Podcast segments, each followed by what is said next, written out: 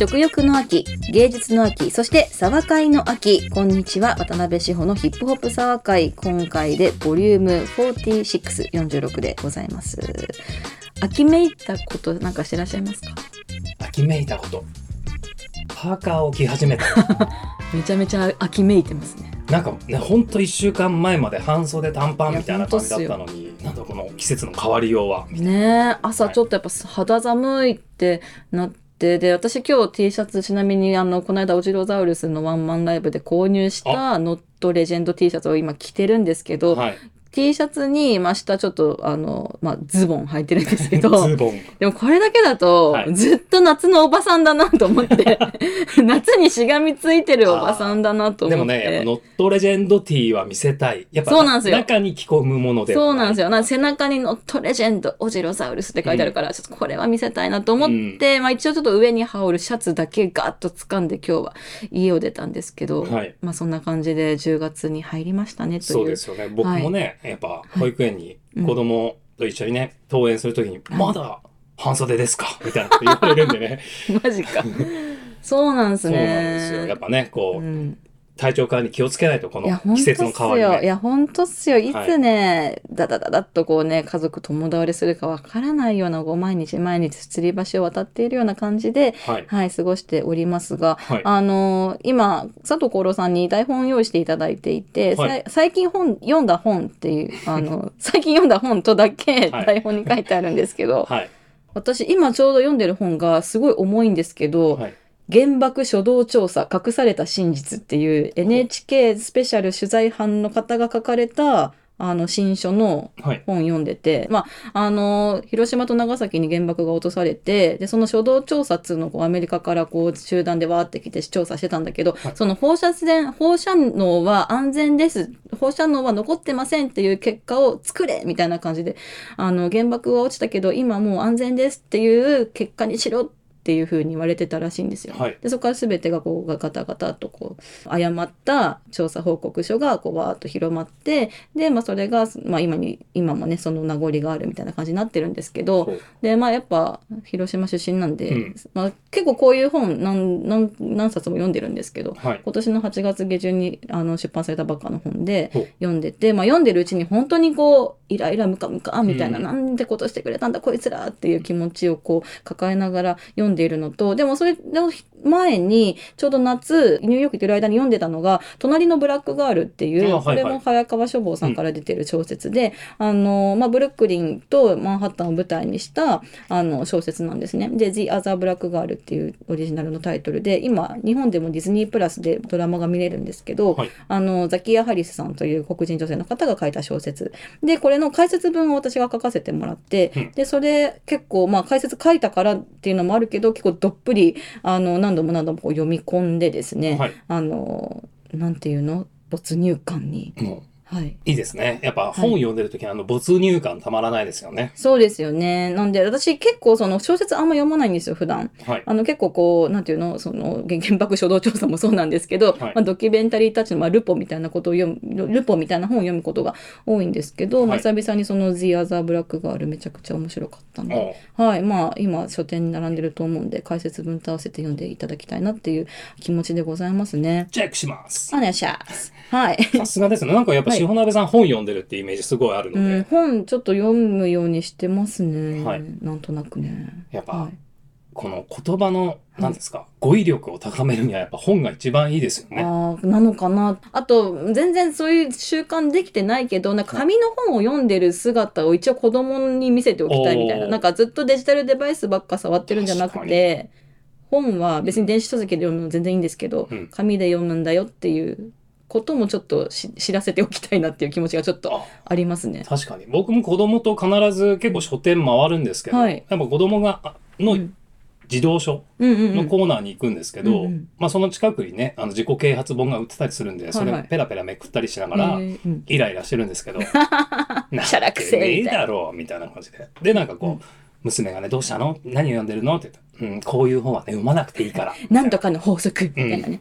絶対になんとかになれる、なんなんとかの法則みたいな。なんとかメソッドみたあいなね。りますよね。うん。はい、そういうのもありますけども、はい。確かにね、お子さんに見せるっていうのは確かになんとなく、ね、デジタルじゃなくてね、はい。フィジカルフィジカルでね、ははいい、みたいな感じで。で、フィジカルといえば、フィジカル、フィジカルなイベントに、この間足を運びまして、あらどんなイベントですか？あの、代々木ロッジという、はいはいはい。素晴らしいあのライブハウスで行われたあ知ってます知ってます。夜ゼミ、夜のゼミと書いて夜ゼミというイベントに足を運んで、はい。なんかすごく不服そうな。いや、全然古くじゃないですよ。あの佐藤厚労さんプレゼンツのはい。豪華なイベント、東京ギャルちゃんとアンドレさんとサイレントキラージョイントさんのはい。ライブ、プラスルナさんを立てたトークショー付きっていう、そうなお腹いっぱいなイベント、お疲れ様でした。ありがとうございました。もう本当にねお越しいただけるとは、いやいやいや思いもよらずいやいやいや、はいはい。MC のルナもね、はい。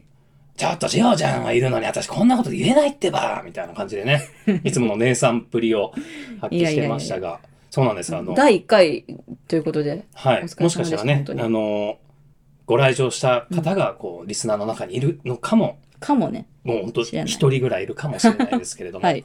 まあ、代々木ロッジというね、ライブハウスでイベントを始めまして、はい。もうサイゾンが機関士になったということで、うんもう違うところでお前マネタイズしろ みたいなところでね、はいあの一発目、まあ、ヒップホップのイベントをね、はい。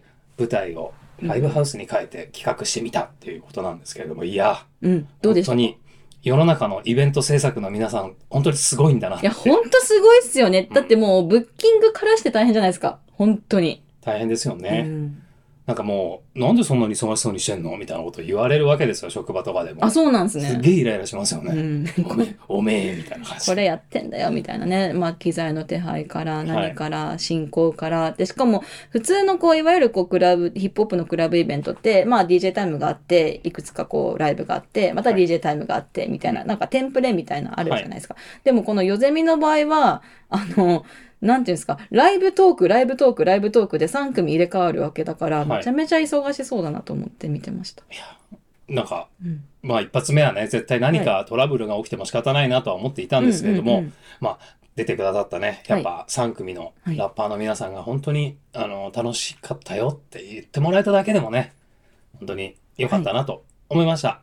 お疲れ様ですあり。がとうございます。またじゃあ第2回第3回と続いていく感じ。そうですね、もうこの配信が10月12日、違う13日に配信されてるんでね、翌週の火曜日に第2回目が、うんラッパーはケオン、シャルル、イエラ・フラット・ボーイズというね、3あ組がそうなんですね。はい。うんちょうどね、うんあの、2回目の告知をした翌日に、あの、はいシャルルさんがね、ヒップアタックっていうもう、何を隠そう、非常にかっこいい、ひね、新曲を久々に出したので、ちょっと期待しちゃう。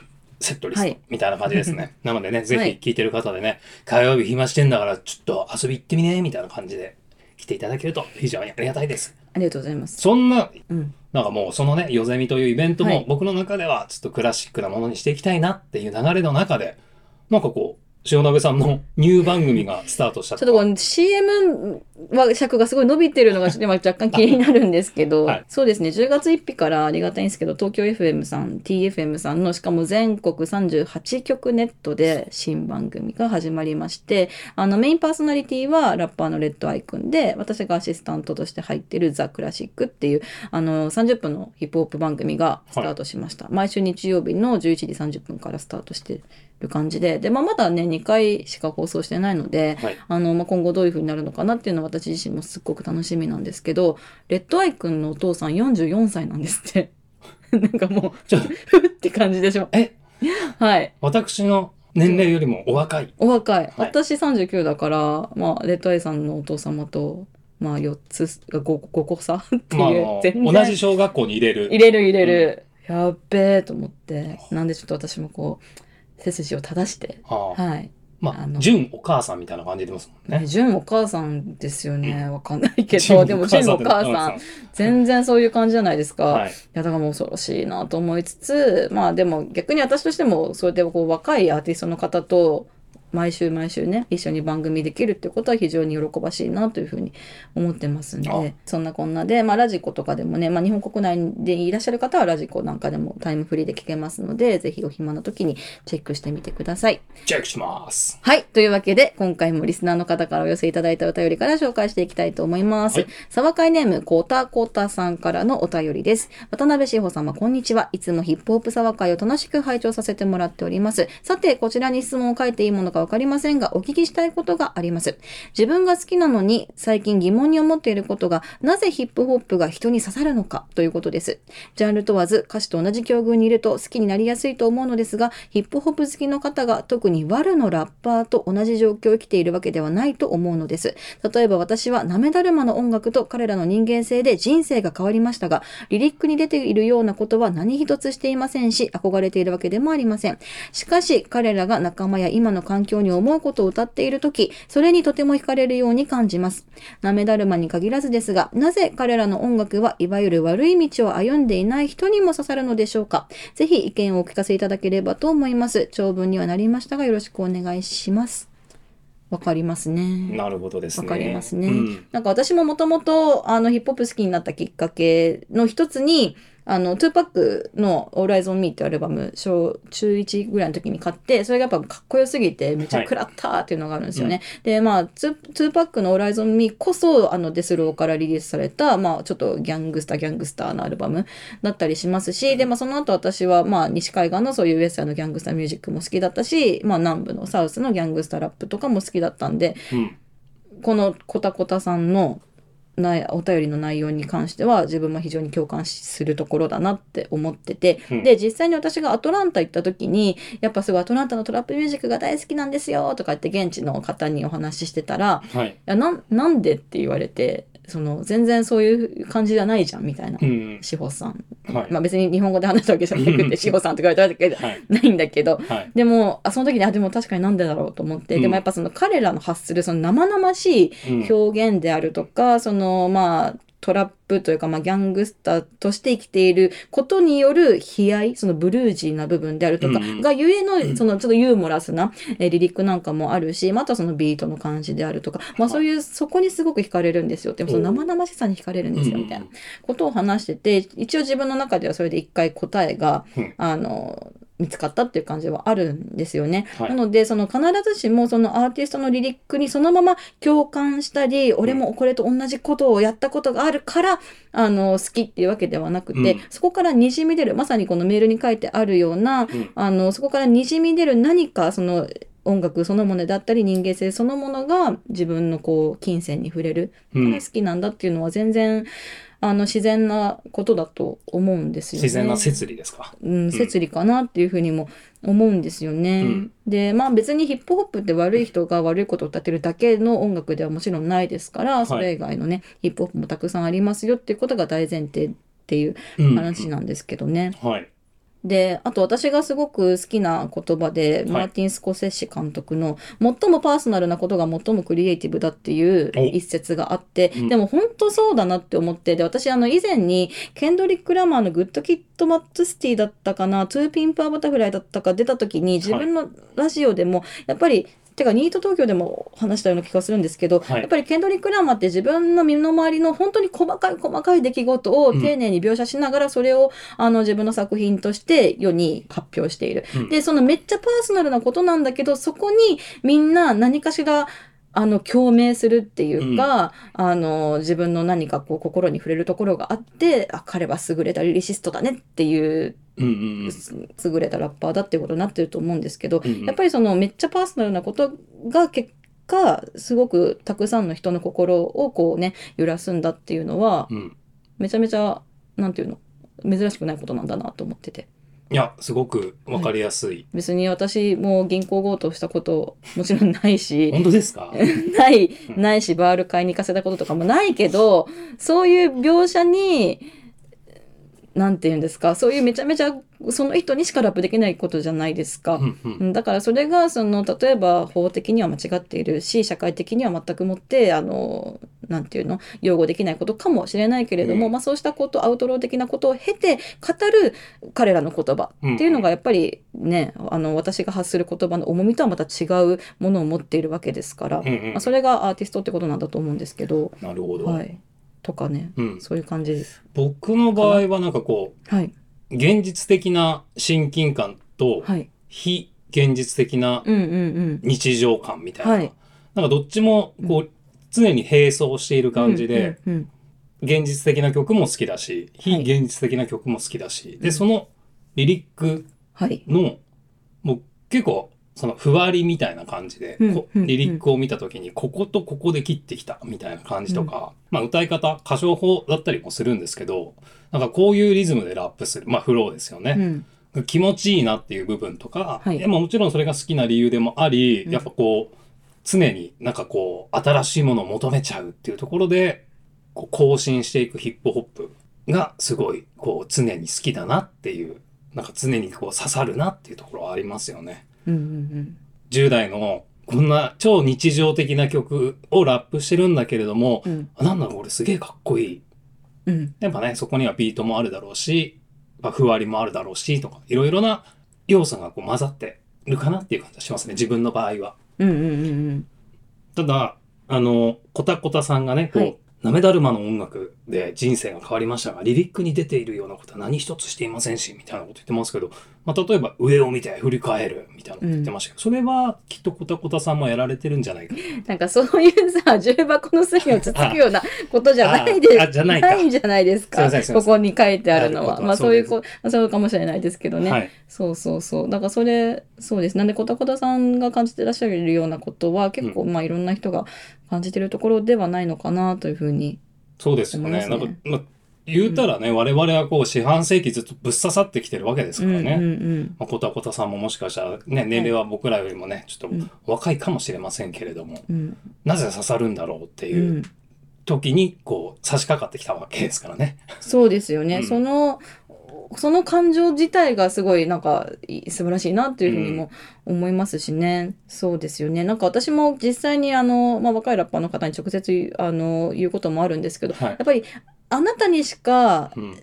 できないことをラップしてほしいあなたしか知り得ないことをラップしてほしいって思っちゃうんですよ。はい。なんか本当に抽象、まあ抽象的な表現でも全然いいんだけど、なんかその、すごいありきたりなリリックみたいなのあるじゃないですか。ね、もうそういうのは、分かったから、みたいな。だから、同じだからパーティーをするとか、女の子と遊ぶとかでも、あなたしかう、ん。その知り得ないこととか、あなただけのやり方が多分あるはずだから、んそういうのを細かくリリックに落とし込んでほしいなって思っちゃうんですよね。なるほど。でかつなめだるまさんで私一回なめだるまさんのあのリリックを英語に訳したことがあって、うんうんはいで、まあ、それが YouTube の字幕にあのなってるんですけどうん。その時もやっぱりあのめちゃめちゃ実感したんですけどやっぱ表現がめちゃくちゃ独特だしその日本語の美しさっていうとすごい薄っぺらいけれども、はい。じゃあなんでここにこういう漢字を当ててるのかとか、まあ、そこにダダブルミーニングトリプルミーニングが含まれていてでかつまあそのさっきまあコロさんもおっしゃってたビートとのそのねあの融合の仕方みたいな、うん。やっぱそういったとこその隅々に彼らのオリジナリティがうん。出ているわけですからやっぱそれはもうなめだるまにしか作れないアート作品うん。だなって思うんですよね。なので、まあ、そこそうした細かいなんていうんですか魅力がこう、まあ、エヴァンニーの心に刺さっているそれは別にその聞いた人が彼らと同じような記憶にいなくてもうん。あのアート作品としてこう、ね、届いてるっていうことでありますから、うんまあ、何度も何度も同じこと言ってるけど、はい。全然すごい自然なことなんじゃないかなっていうふうに思いますよね。そうですね。なんかもう昔、若い頃の方が言ってたような気ます気がしませんか？なんか、ああ、刺さるわーみたいな。うん確かに刺さるわーって言ってたかもしれない。何をもって刺さっているのかう。ん。なんか、ジョーナメさん結構はいハーレムで言ってた記憶があるぐらい。ううん。まあちょっとあの、記憶の改ざんかもしれないですけど。改ざんじゃないですか。ああ、この曲刺さるわだってーみたいな。私多分ハーレムにコーラさんと一緒に行ったこと本当数えるぐらいしかいや、僕が目撃してただけですよ。え気持ち悪い。刺さるわ女子がいたみたいえーうん、はい。な。はい。そんな感じかなって思いますね。はい。はい。こたこたさん、えーお便りありがとうございました。で、そして続いてのお便りです。沢会ネーム、フェスッコキューカンバさん。はいこれはナスッコキューカンバオマージュってことでいいんですかね？あの、メールのね、お名前がね、はい沢会ネーム、ナス、フェスッコキューカンバさん。しほさん、はじめまして、フェス大好きっ子ことフェスッコキューカンバと言います。レゲエドダンスやってらっしゃったんですかね？ですかね。例に漏れず、今年もフジロックとサマソニへ行きました。例に漏れずっていうのがいいですね。今年もフジロックとサマソニへ行きました。お疲れ様でした。そして恥ずかしながら、この年齢でザ・ホープにも、点々点。実は日本のヒップホップだけのフェスって初めて参加したんですが、完全に声が乗ったオケでラップするのって今では普通なのでしょうか？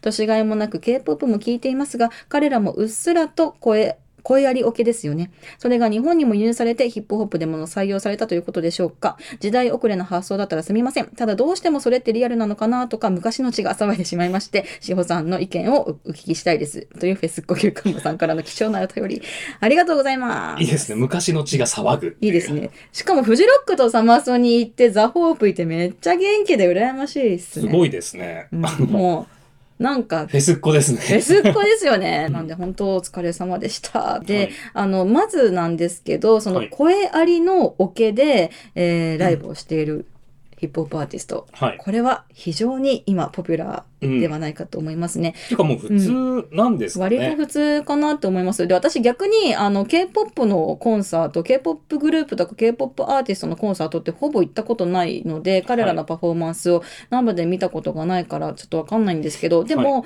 K-POP 由来というよりかは、その K-POP から輸入されてっていうよりかは、普通にアメリカのラッパーたちが声ありのオケで、あの、ライブしてるから、それがそのまま日本のラッパーたちにも、その、あの、テンプレが伝わったからなのかなって思うんですよね。うんで、私、すっごい衝撃的で、このフェスコフューカンバさんのメールとは別に、はい。ちょうど昨日か一昨日ぐらいに、夫とね、リル・ウージー・バートのライブを見た時の話をしてたんですよ。で、あの、ちょっと前にリル・ウージー・バートが日本に来てて、うん。それも、それこそ韓国のフェスに来る、行くために日本にも立ち寄ってワンオクでライブしてたんですけど、はいで私はそのリル・ウージーのライブは見てないんだけど、2018年だったかに、うん。えっと、フィラデルフィアで、アメリカのフィラデルフィアで開催された、あの、ルーツピクニックっていう、あの、ヒップホップバンドのザ・ルーツが主催してる、あの、毎年やってる音楽フェスがあって、はいそれに夫のクロちゃんと二人で行ったんですよ。うんで、リルージーバートがライブしてたの。で、フィリーはリルージの地元でもあるから、はい。まあ、しかも人気、まあ今も絶頂だけど、その時もめちゃめちゃ人気ラッパーだったから、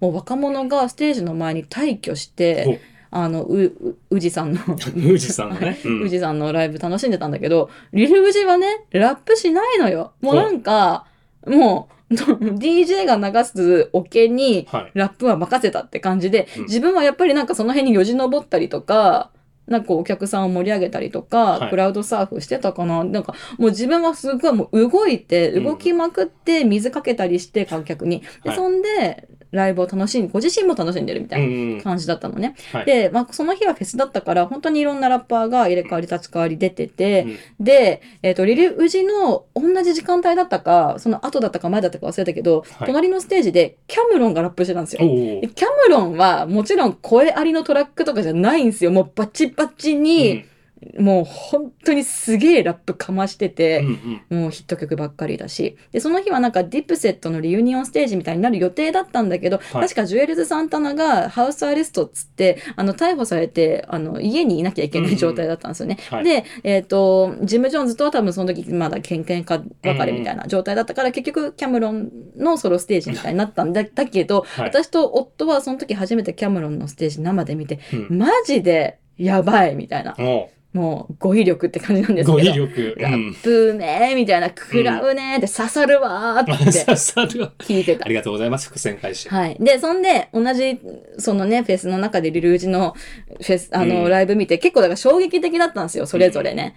型やバチバチにバックトラックに乗せて、あの、自分の肉声だけでラップする。もちろんハイプマンで、アンカサか誰かがこういたんですけど、うんハイプマンで。まあ、ハイプマンいるけど、自分の肉声で頭からケツまでみっちりラップするキャムロンと、はい。もうラップはなんかもう、7割ぐらい、6割7割ぐらいで、あとはもう観客と一緒に飛んで跳ねて楽しむリル・ウーズイ・バートのライブっていうのうをん目の当たりにして結構衝撃的だったのね。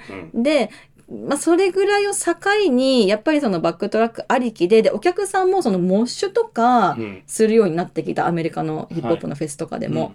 で、ラッパーもそういうちょっとロックスター的な煽り方っていうか、リル・ウージー・バートとか、プレイボーイ・カーティーとか、またなんと言ってもトラビス・スコットとか、はい。うん、なのでなんかその辺が分岐点なのかなって思うし、で今日この収録にあたって一応クロちゃんにもそのバックトラックに声ありのバックトラックでライブするようになったのっていつ頃かねっていう話をして、で、私はあのやっぱオートチューンを多用するラッパーが増えたあたりから、うん。やっぱバックトラックに声乗ってるの結構普通になってきたんじゃないかなってちょっと思ってて。そうだよね。そのまま、オケで、オートチューンの方の、そう。うっすら音量調整して、をねをマイクで、みたいそうそうそう。で、まあ、そういろいろまあね、調整してらっしゃると思うんだけど、で、あと、まあ、エサプロキーとかもゆあの対応してたスクリューボイスな。うんうん。が非常にこうね、もてはやされるようになったみたいな。うんまあ、それはもちろんね、ヒューストンへのこうリスペクトがありっていうことですけれども、なんかそういうふうに、ちょっとその地声だけだとカバーできない、その、うんエフェクトはい。みたいなものがどんどんどんどん増えてきて、うんっていうのも関係してるのかもね、みたいな話をちょっとクロちゃんとしてたの。確かに、その、うん。加工されたものが、バックトラックとしうてん。乗ってたら、そこはもう全然ありだと思うんですけど、うんうん。いや、ちょっと待てと。うん。そのままの、全然はい加工されてない声すら、うん。オケとして流れてないかっていうのも結構やっぱ目の当たりにしてますよね、僕も。うん。でさ、私もやっぱさ、このフェス呼吸カンバさんと同じく、え、それってリアルなのかなってうん思うんだけど、でもそのリルーズイバートだったり、あとまあジュースは、まあ今はもうね、いこの世にいないけれども、ジュースワールドとかのライブ見ると、なんか、あの、彼らは彼らで、その自分がのヒット曲、で、お客さんも大好きなこの曲を今一緒にみんなで楽しもうみたいな、みんなで騒いで楽しもうみたいな、俺のラップを聴けではなくて、なんかそういうマインドでライブをしてるのかなって思うようになった。自分もオーディエンスのそう一員そうそうとして。そうそうみたいな。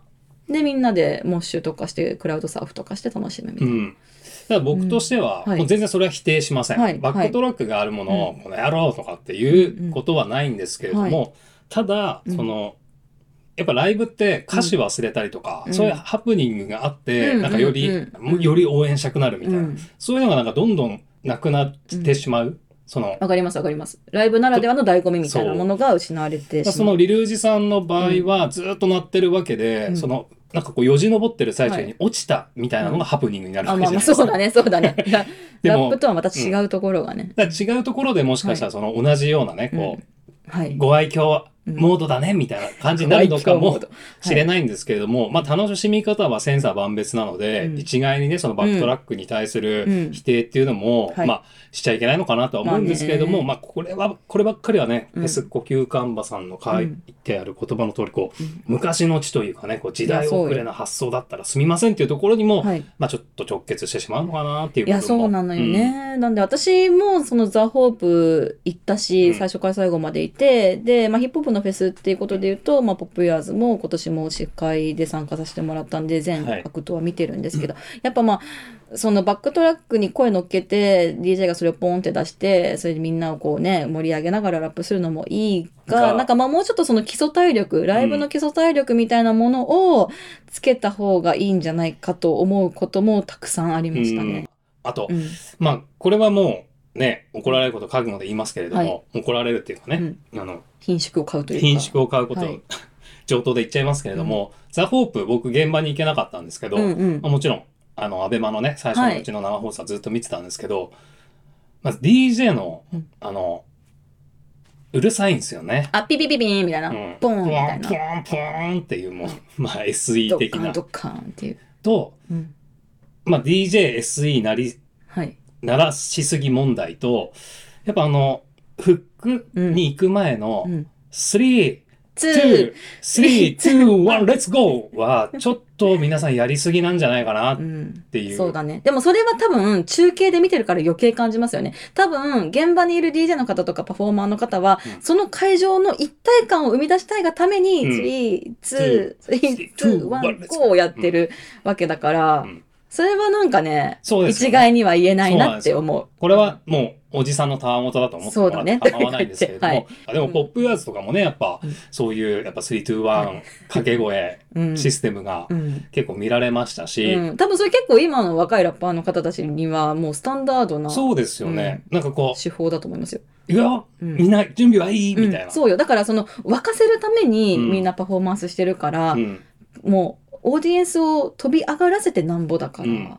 でも、うん。なんか、変な言い方をしてしまうと、うん。そこまで教えてあげないと、その、うん。もうすぐサビですからね。っていうのを、なんかこう指揮者になっちゃってるのかなっていう気持ちもあって、だってうん本当のファンだったら、うんもう自分の心の中でカウントダウン始めてるわけじゃないですか。来るぞ来るぞって。はい来るぞ、うん来るぞみたいな。でも、なんか逆に言われると、うんしてやめてよ、その3-2-1みたいな風に思ってるファンもいるんじゃないのかなみたいな。昭和生まれの人はそう思ってるかもしれないですね。あーなるほど含めてですけどそうですね。今の人たちも令和、令和キッズは、多分ね、わかんわかんないですけど。確かに。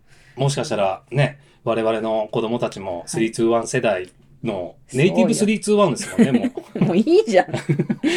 いいじゃん。うんでもまあ、そう、だってさ、目の前にさ、3万人のお客さんがいてさ、まあ、ザ・ホープの場合はね。うんそりゃもう、掛け声かけて、3万人いるんですよ。これ100人ぐらいだったら、うん3、2、1しなくてもみんなわかるかもしれないけど、ん3万人いるんだから、そりゃもう号令かけて、はい飛び上がらせてって気持ちに誰もがなるんじゃないですか。あ、そうなんですか。でも僕、バチカの、バチカのねお、客さん恵比寿バチカの、はい。お客さんうん。5人ぐらいしかいないところでも 3-2-1言ってるうん。ね、やっぱ方もいたんうで、んうんで言いたくなるんじゃないですあか。5人だろうと3万人だろうと。やっぱこう、運動会とかの気持ちに戻っちゃうんですかね。そういうのがちょっとやっぱ厚労さんのちょっと意はい地意地悪すぎるところじゃないですか。陰湿なところですかねうんはい。はいなんでまあ好きなように、まあパフォーマーの方は好きなように盛り上がらせればいいなって思うけど、うんまあそれとは別に、まあちょっともうちょっとライブの本質的な基礎体力をつけてもいいんじゃないかってまあ、思いますね。そうですね。やっぱうん、ライブ1時間半やってう、ん。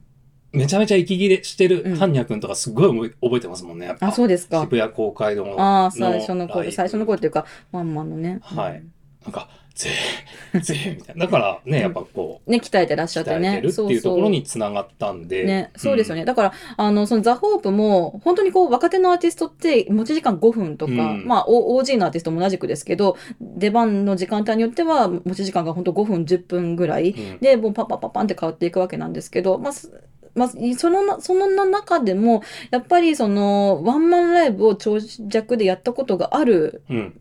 ラッパーの方、まあ、例えばそれこそ AK さんとかそうだし、まあ、あとパンピーくんとかもそうですけどやっぱ違いますもんねそのステージでかいステージの上でのこう立ち振る舞いっていうか、うん。なんかこう、足を踏み入れた時のうんエンジンのかかり具合が違うなっていう感じはしますよね。やっぱうんり。まあ、場数踏んでるからでしょうけれども、ねどこでアクセルを入れるべきなのかなんかちゃんと熟知してるみたいな。そうそうそうそうなんでやっぱそういうのはねその場数を踏んだアーティストならではの、うんそのね魅力なんだなっていうふうにも感じましたね。ですよね。うんまあまあそんな感じでおはい届けしてきましたけれども、はい。はい、まあ、そんなこんなでですね番組では皆様からの素朴な疑問そして探偵ナイトスクープ的なご依頼などなどみそぎなどなどどしどし何でも募集しておりますお便りの宛先は podcast.sizeo.com podcast.sizeo.com までお寄せくださいではまた2週間後にお会いしたいと思います See you! Thank you.